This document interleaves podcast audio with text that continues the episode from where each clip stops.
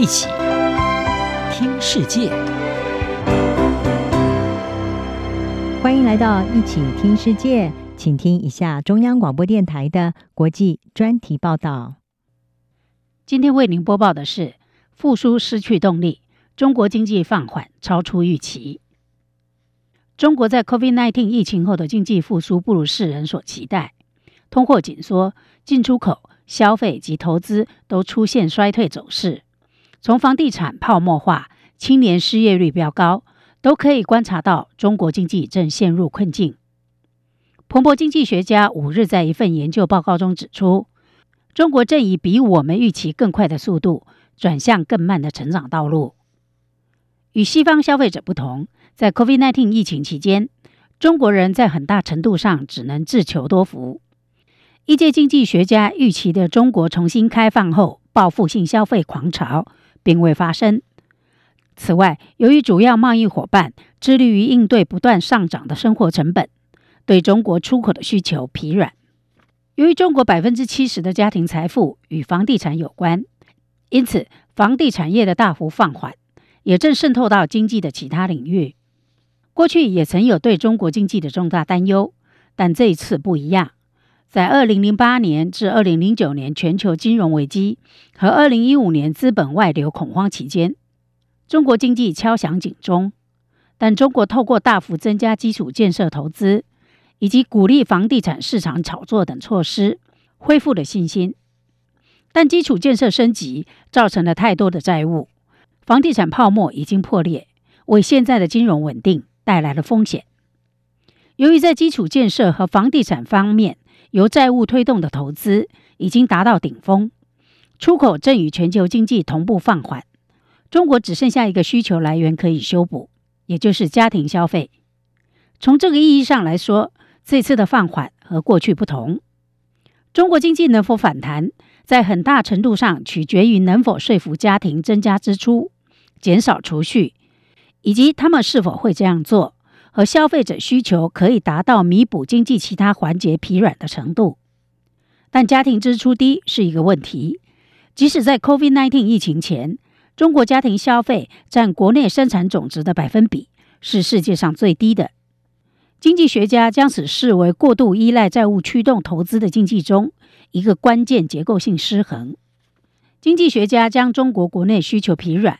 归咎于私营部门投资意愿低迷。以及中国在七月陷入通货紧缩，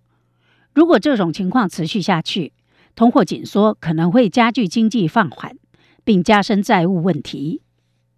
中国的消费和投资之间的不平衡，比日本一九九零年代前的情况更为严重，这曾经导致日本进入停滞的消失十年。疲软的数据促使一些经济学家指出，如果不增加政府支出，中国可能难以实现二零二三年约百分之五的经济成长目标。大约百分之五的成长率仍然比许多其他主要经济体要高得多，但经济学家表示，对一个每年投资约为百分之四十 GDP 的国家来说，这仍是一个令人失望的数字。由于地方债台高筑，政府提出大规模财政刺激的能力也存在不确定性。中国二零二二年的债务是 GDP 的三倍，占经济活动约四分之一的房地产市场的压力，进一步引发人们对政策制定者遏制成长下滑能力的担忧。部分经济学家警告，投资者将被迫习惯低得多的成长。少数学者甚至提出了类似日本的停滞前景。经济学家表示，鉴于青年失业率超过百分之二十一。通货紧缩压力拖累获利率，许多消费者和小企业可能已经感受到经济衰退期间的经济痛苦。中国主要银行在九月一日下调一系列人民币存款利率，以减轻获利率压力，并为自己提供降低贷款人贷款成本的空间，包括降低抵押贷款利率。但降息可能造成人民币贬值和资本外流的风险，而中国将竭力避免这种风险。中国央行表示，将在今年首次削减金融机构必须持有的外汇储备，以应对人民币的压力。经济学家希望能够看到提高家庭消费占 GDP 比重的措施，选项包括政府资助的消费券、大幅减税、鼓励更快的工资成长，建立一个更高养老金、失业救济金以及更好、更广泛可用公共服务的社会安全网。但最近一次中共领导人的会议上，并没有提到将采取任何措施。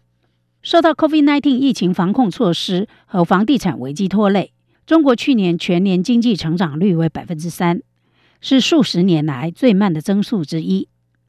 彭博经济学家估计，二零三零年中国经济增速将减缓到百分之三点五，到了二零五零年进一步跌至近百分之一，低于之前预测的百分之四点三和百分之一点六。中国在疫情后的经济反弹失去动力。房地产市场低迷，外界对中国政府管理经济的信心逐渐转弱。这种信心低迷可能变得根深蒂固，从而对成长潜力造成长久的拖累。以上专题由杨明娟编辑播报，谢谢收听。